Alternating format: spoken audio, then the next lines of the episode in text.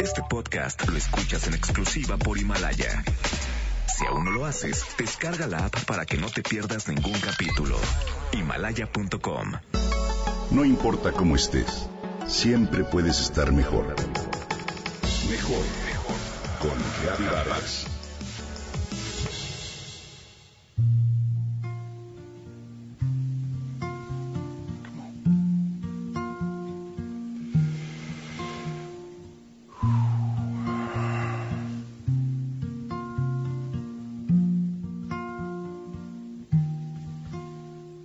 El final de la obra de teatro toma por sorpresa al público y nos deja pensando.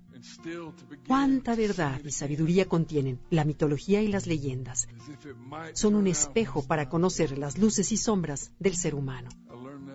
A diferencia de las obras musicales tradicionales en Broadway, Hadestown, ganadora de ocho premios Tony y considerada la mejor del 2019, no tuvo un final feliz, mas sí aleccionador.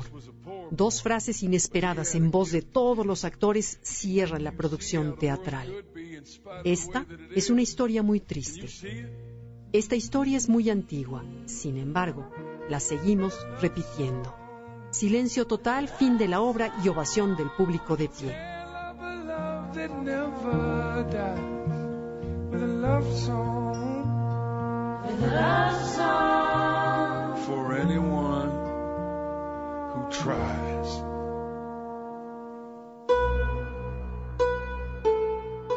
El musical cuenta una versión del mito griego sobre Orfeo y Eurídice, que te comparto de manera breve.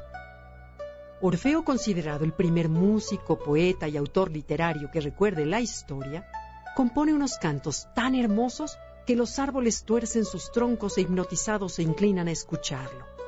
Los ríos detienen su curso y los peces asoman la cabeza para oírlo. Un día, Orfeo se enamora perdidamente de la princesa Eurídice. Se casan y durante varios años viven felices. Hasta que el malvado Aristeo, hijo de Apolo, la desea y se encapricha tanto que la persigue por todos los campos.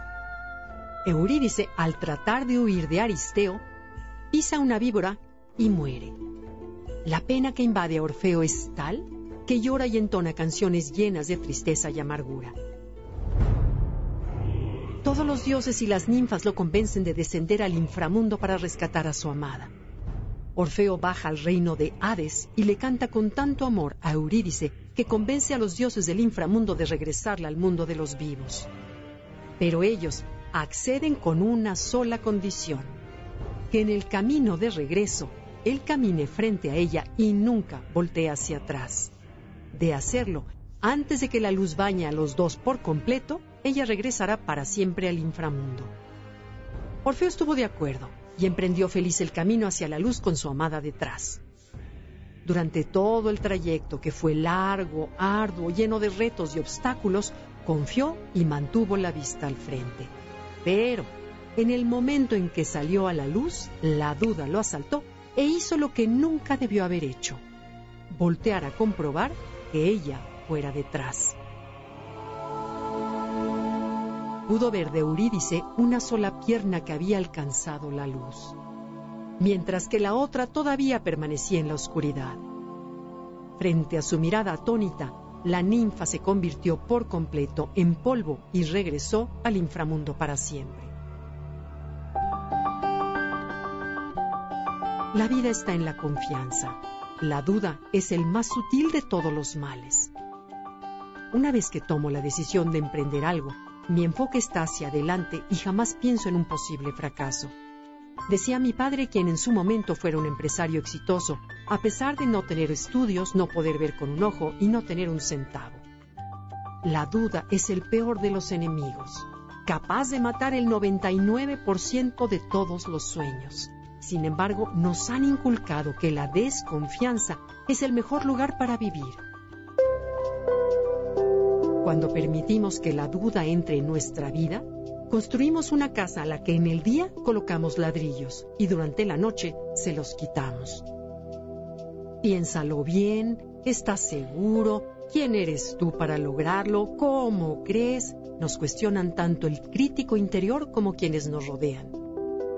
La duda nos impide fluir y se desliza cual serpiente en nuestra mente para causar el mal.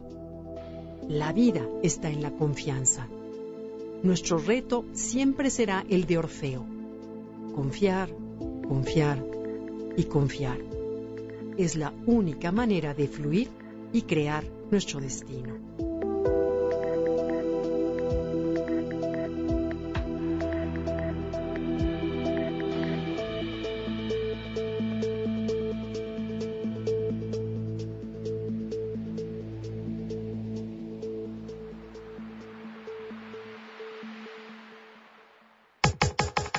Comenta y comparte a través de Twitter.